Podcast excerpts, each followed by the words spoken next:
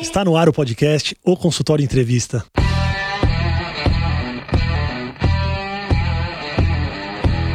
Bem-vindos, eu sou Daniel Kruglenski, médico, cirurgião do aparelho digestivo e vou entrevistar aqui especialistas em diversas áreas que vão nos ajudar a crescer na carreira, melhorar a conexão com os nossos pacientes e a se desenvolver na profissão.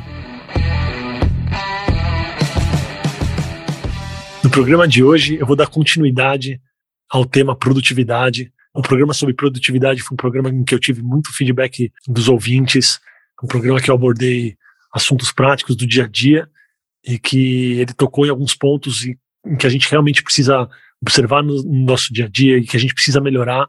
Eu decidi trazer para vocês um passo além aí da produtividade. Eu quero falar um pouquinho sobre aquela sensação de que a gente não está dando conta.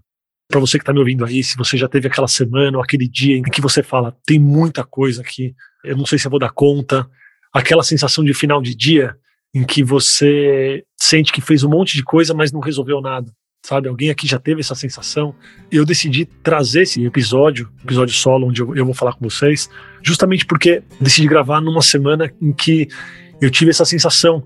Eu tinha muita coisa para fazer, né? Eu tinha diversos assuntos para resolver, desde coisas da minha vida pessoal aqui, particular, aqui de casa, até coisas do trabalho, coisas do podcast, contato com os pacientes. Então, eu tinha que responder um monte de mensagem de WhatsApp, eu tinha e-mails gigantescos para responder na minha lista de e-mail pessoal, eu tinha muitos e-mails do trabalho, exames para checar, pacientes para responder, eu tinha que lidar com algumas questões aqui também de coisas pessoais de casa, e de repente eu me sentia no final do dia sobrecarregado.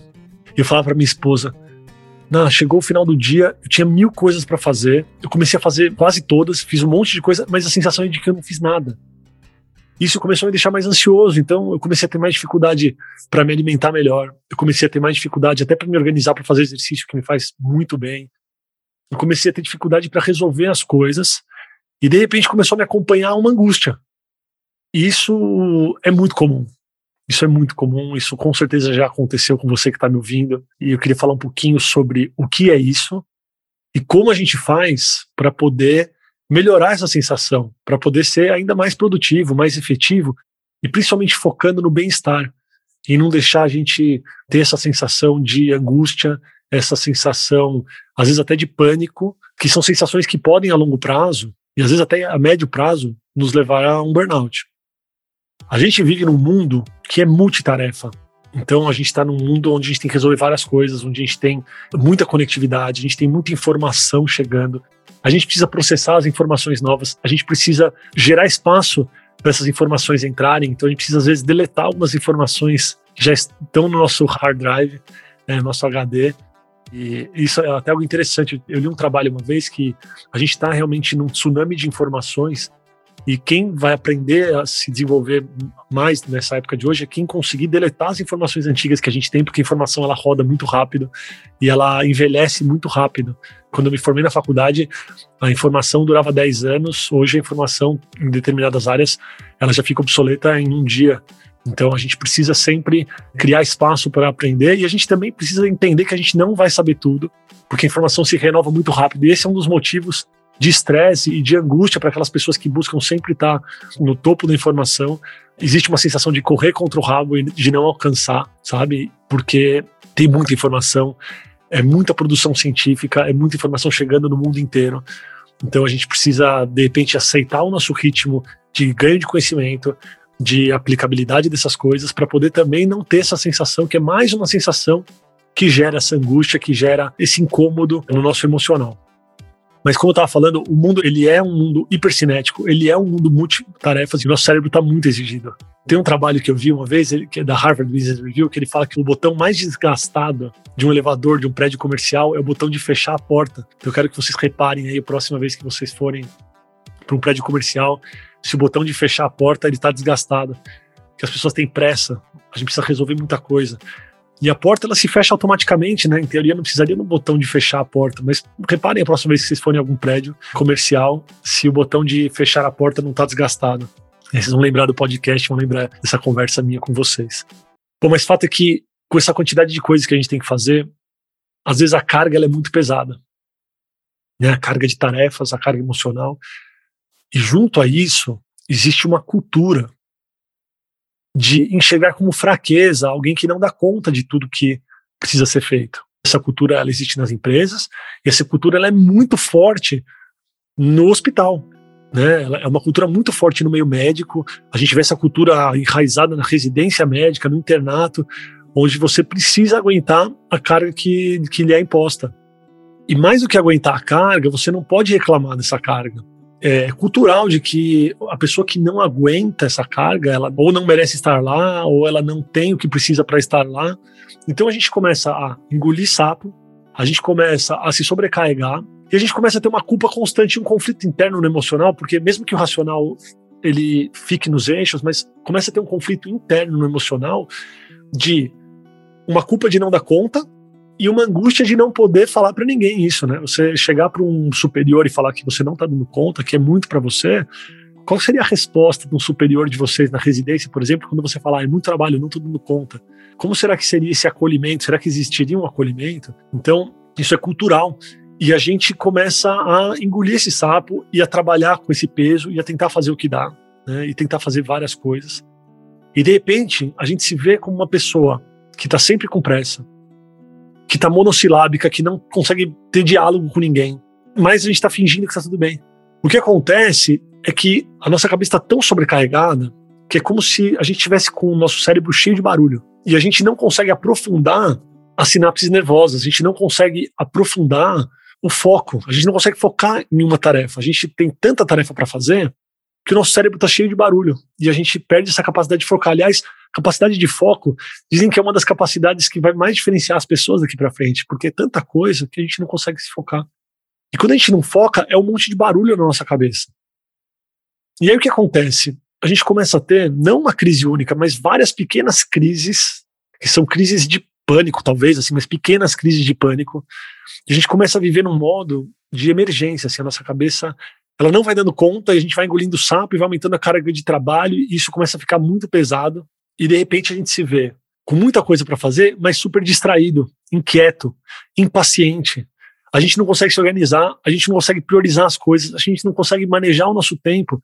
E foi o que eu falei para vocês na abertura desse podcast, que de repente eu comecei a me sentir com um monte de coisa, mas eu não conseguia planejar nada e nem resolver nada.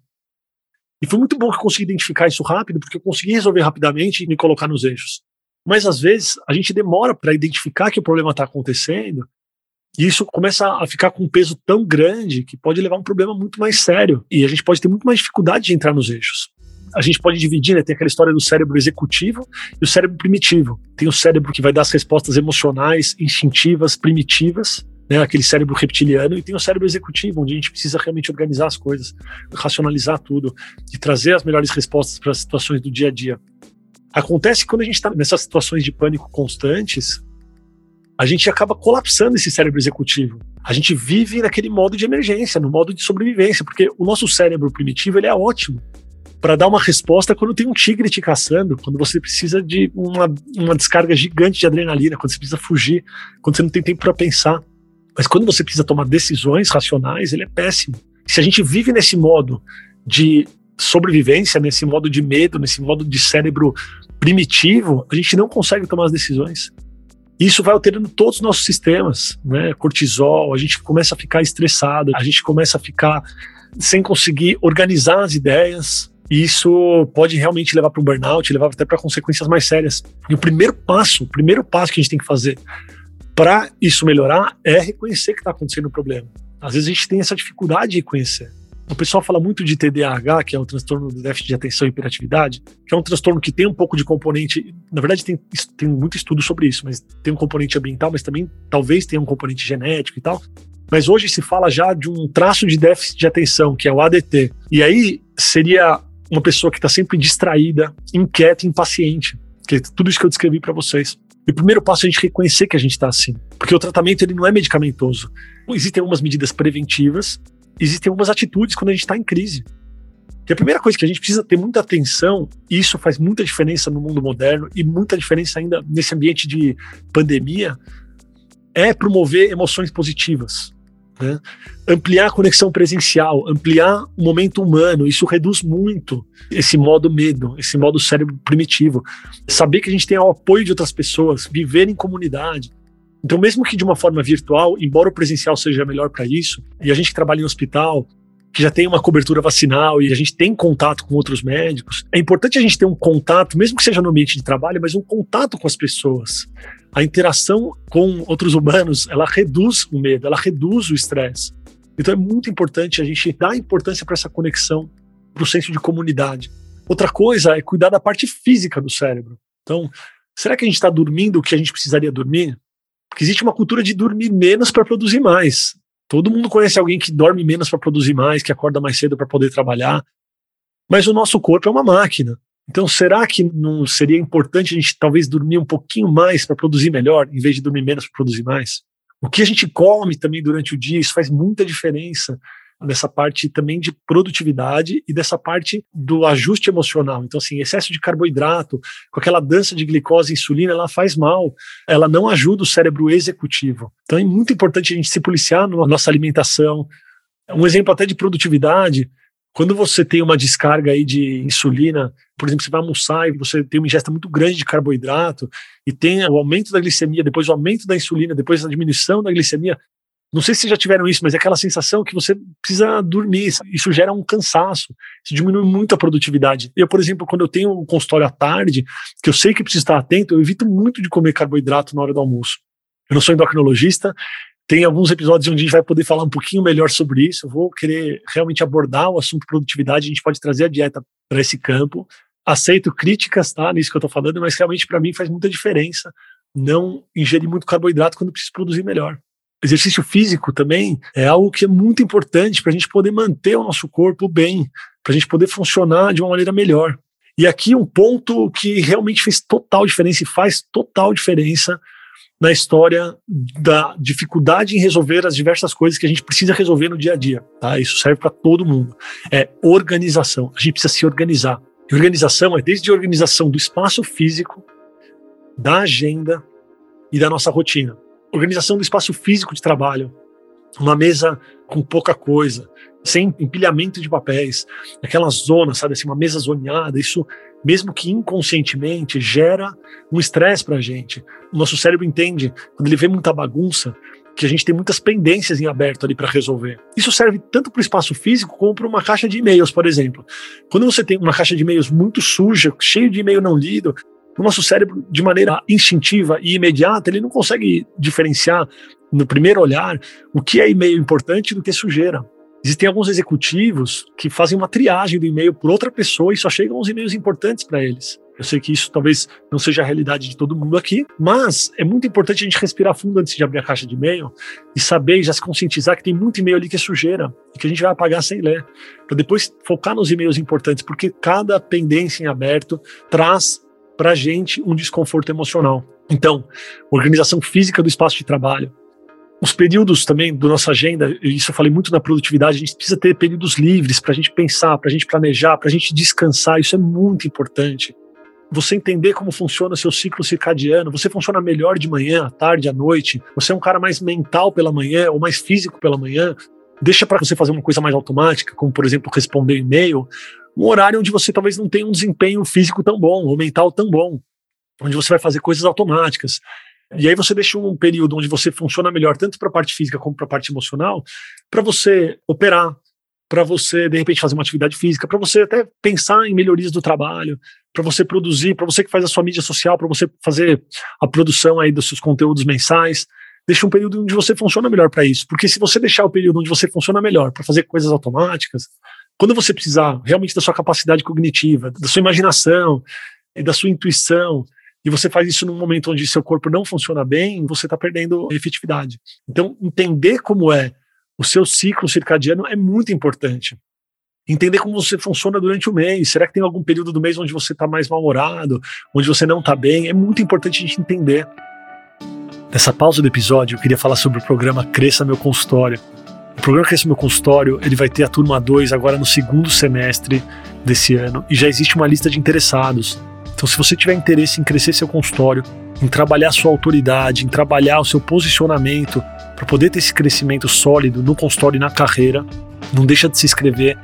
Você vai encontrar na bio do Instagram dr.danielkruglenski um link para interessados no programa Cresça Meu Consultório. Você vai se cadastrar E a gente vai mandar todas as informações sobre a abertura da segunda turma do programa Crescer Meu Consultório. O programa ele vai abordar tanto mentalidade, como posicionamento, como ações práticas do dia a dia do consultório, e ele vai ajudar não só no seu crescimento da carreira, como eu tenho certeza que ele vai influenciar em todas as áreas da sua vida. Então, se você tem vontade de crescer seu consultório e precisa se sentir mais confiante no seu atendimento, no seu relacionamento com as pessoas, eu espero você na próxima turma. Agora vamos voltar para o episódio. Outra coisa, pendências em aberto, então, como eu tinha dito, que trazem para o emocional e para o irracional um desconforto. Isso vai trazer para a gente, mesmo que em pequenas doses, uma ansiedade. E aqui uma orientação prática do dia a dia para vocês. Tudo que a gente pega, a gente precisa resolver. Deixar coisas em aberto é deixar um sentimento de não resolutividade. Então, pegou, resolveu, pegou, resolveu. A gente precisa fazer isso. E aí, algo que me ajudou muito é fazer uma lista pequena de prioridades. A gente precisa resolver uma prioridade, ficar feliz que a gente resolveu essa prioridade e a gente passa para outra prioridade, que a gente resolve aquela prioridade e passa para outra. Então, assim, se a gente foca em resolver tudo, a gente não resolve nada. Se a gente resolve uma e depois outra e depois outra, a gente consegue resolver algumas coisas. E a gente fica com uma sensação no final do dia de que a gente resolveu coisas. Né? Então, digamos que você tem oito pendências para resolver. Você vai escolher duas, você vai escolher três. E às vezes a gente até coloca num caderninho. Tem muita gente que faz um diário, tem um diário chamado o Bullet Journal, que você coloca as suas prioridades do dia. Então hoje à noite você vai dormir e você vai falar amanhã eu preciso resolver tal, tal e tal coisa. E você vai escrever o que você precisa resolver.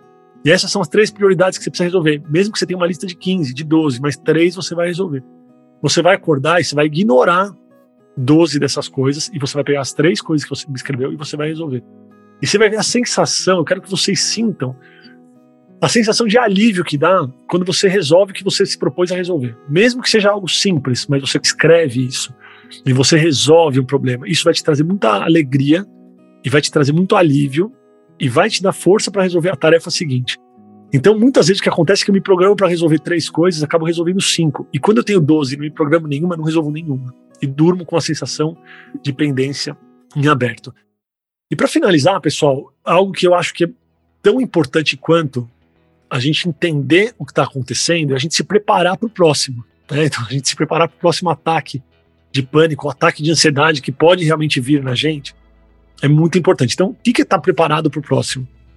Primeiro, se conectar, né? entender e respirar fundo e sentir como está o seu dia. Às vezes a gente faz tudo muito no automático e a gente não se conecta. E quando a gente sente, isso foi muito o que aconteceu comigo, quando eu senti que eu estava já muito ansioso, estava muito angustiado e ansioso, às vezes está angustiado, não sabe com o quê, e de repente é com tudo isso, então não tem um motivo específico, mas é com a sobrecarga de coisas, a primeira atitude que você tem que fazer é desacelerar. A gente precisa desacelerar. O mundo não vai acabar se você desacelerar, porque se você ficar doente, se você precisar parar de fazer as coisas forçadamente, você não vai conseguir fazer nada. E eu vou te contar uma coisa: o mundo não vai acabar também. Então, quando você sente que não está dando conta, que você está muito estressado ansioso, desacelera, desacelera. Ah, mas aí eu não vou conseguir resolver tudo. Não tem problema. Você vai resolver algo que é mais importante do que resolver as coisas, que é resolver a sua saúde, a sua saúde física e mental. Então você desacelera e você vai respirar fundo e você vai sair do ambiente que está te deixando estressado, você vai dar uma caminhada, você vai sair um pouco aí do furacão. Então é muito importante a gente reconhecer que a gente está entrando nessa ansiedade, nessa angústia, e aí a gente precisa se reorganizar. Para quem sente que realmente está num ataque de pânico, então, para quem está com uma frequência respiratória muito alta e está mais do que angustiado, está realmente sentindo fisicamente aí no corpo sinais de um ataque de pânico, é descrito por algumas pessoas que você resolveu uma tarefa neural simples, você começa a sair do cérebro primitivo e começa a entrar no cérebro executivo para tentar fazer essa transição e começar a entrar nos eixos. Então, resolver palavras cruzadas simples, fazer desenhos de coisas simples, fazer realmente uma tarefa neural simples pode trazer você de volta para o cérebro executivo e sair do cérebro primitivo. Pedir ajuda, e aqui eu vou repetir: pedir ajuda. Quando a gente não está se sentindo bem, quando a gente está se sentindo angustiado, quando a gente está se sentindo sobrecarregado, é muito importante que alguém que está do nosso lado saiba que a gente está se sentindo assim. Então, mesmo que você esteja num ambiente onde existe essa cultura mesmo de mimimi, de que você não pode reclamar, é importante que você tenha alguém, um colega, qualquer pessoa que está perto de você, o seu companheiro, que saiba que você está se sentindo sobrecarregado e que você possa pedir ajuda quando você estiver se sentindo muito angustiado ou com sinais físicos aí de burnout, de estresse, de pânico. Então, pedir ajuda. respirar fundo, se acalmar, desacelerar, isso faz muita diferença para a gente entrar nos eixos. Bom, eu abordei muitas das coisas aqui, assim, e eu quero finalizar falando o que eu fiz. Então, quando eu estava me sentindo sobrecarregado, eu fiz exatamente o que eu falo para vocês aqui. Respirei fundo. Teve um dia que eu estava tão sobrecarregado de coisas para fazer que eu me coloquei uma tarefa de não fazer nada. Eu falei, não, eu não vou fazer nada. Então, vai ter gente me cobrando resposta? Vai. Né? Desde secretária, desde a minha equipe, meus pacientes, pessoas que estavam mandando e-mail, eles podem me cobrar, ué, você não vai me responder, e aí tal. Eu respirei fundo falei, não vou fazer nada agora, vou respirar fundo. Vou sair desse estresse, vou me organizar, vou bulletar, eu falo, então vou fazer esse bullet journal, vou colocar aí com uma lista de prioridades o que eu tenho que fazer para o dia seguinte. Coloco a lista de prioridades. E muitas das pessoas que trabalham comigo ouvem o podcast, elas sabem que realmente eu faço isso quando tá demais para mim, porque é realmente muita coisa, tudo que eu me proponho a fazer. Mas eu presto muita atenção no meu corpo para não deixar isso acontecer. Então, quando acontece, eu paro, eu deixo de fazer as coisas, eu escolho o que eu vou fazer e eu faço. E aí, no dia seguinte, eu resolvi responder os e-mails que eu tinha que responder, fazer os pagamentos que eu tinha que fazer, responder as mensagens que eu tinha que responder para os pacientes no horário que eu me propus a responder. Então, foi num horário do consultório que não foi em casa, não foi junto com meus filhos e com a minha esposa, pegando meu celular, sentando no sofá respondendo, não foi nesse horário. Eu peguei um horário do consultório, falei, neste horário do consultório, amanhã eu vou responder tudo que eu preciso responder no meu WhatsApp, tudo que eu preciso responder nos e-mails, olhar os meus exames, passei tudo isso para minha secretária, passei tudo isso para meus pacientes e resolvi. E isso já me trouxe uma alegria, um alívio absurdo. Acho que vocês conseguem sentir até na minha respiração aqui, só de falar. Então, assim, você resolveu um problema. E agora eu vou partir para outra coisa. E assim a gente vai se organizando. Porque muita gente fala, e na teoria isso é muito bonito, de que dá para a gente fazer tudo com tranquilidade e tal, mas para todo mundo existe um escape, né? Eu estudo muito isso. Eu tenho que me organizar para fazer aqui o podcast para vocês, para entrevistar pessoas. Então, assim, eu faço podcast, entrevisto as pessoas, eu tenho meu consultório cheio, eu tenho as minhas cirurgias, eu tenho as coisas de casa, eu tenho os desafios de pandemia, eu tenho os desafios de filhos em casa, eu tenho todos os desafios que vocês têm também. Eu me organizo o máximo que dá, mas também às vezes desanda, porque é a vida real. E é muito importante a gente saber que a gente pode fazer alguma coisa quando a gente está sentindo que está saindo dos eixos. E eu espero que isso que eu trouxe para vocês tenha ajudado. Se você está se sentindo sobrecarregado, dê uma pausa. Algo que eu não abordei aqui, que são as férias. É muito importante a gente ter um descanso, e muito mais do que um descanso. Isso é uma opinião pessoal, mas eu já vi muita gente falando disso, porque funciona muito bem para mim muito mais do que ter um descanso quando a gente está super ou muito sobrecarregado. Então, assim, você trabalhou igual um maluco por seis meses e tirou uma semana para descansar. É muito importante a gente ter um descanso semanal. Você ter um momento de lazer sempre. Você precisa ter suas férias constantemente. Isso faz a máquina funcionar melhor. É como se você desligasse seu computador todo dia para ele respirar. E por um outro lado, se a gente faz essa comparação, o outro jeito seria assim: você deixar seu computador ligado o tempo todo e quando ele começa a dar um bug, você vai desligar a chance dessa máquina funcionar por mais tempo, eu acredito que seja tendo descansos constantes e frequentes, semanais, diários que sejam. Bom, pessoal, eu espero que vocês tenham gostado desse podcast e eu espero vocês no próximo episódio. Um grande abraço. Muito obrigado por ouvir o podcast. Se você gostou desse episódio, compartilha com os amigos e não esquece de clicar no botão seguir na sua plataforma favorita para você receber todas as novidades do podcast ou consultório. Até a semana que vem.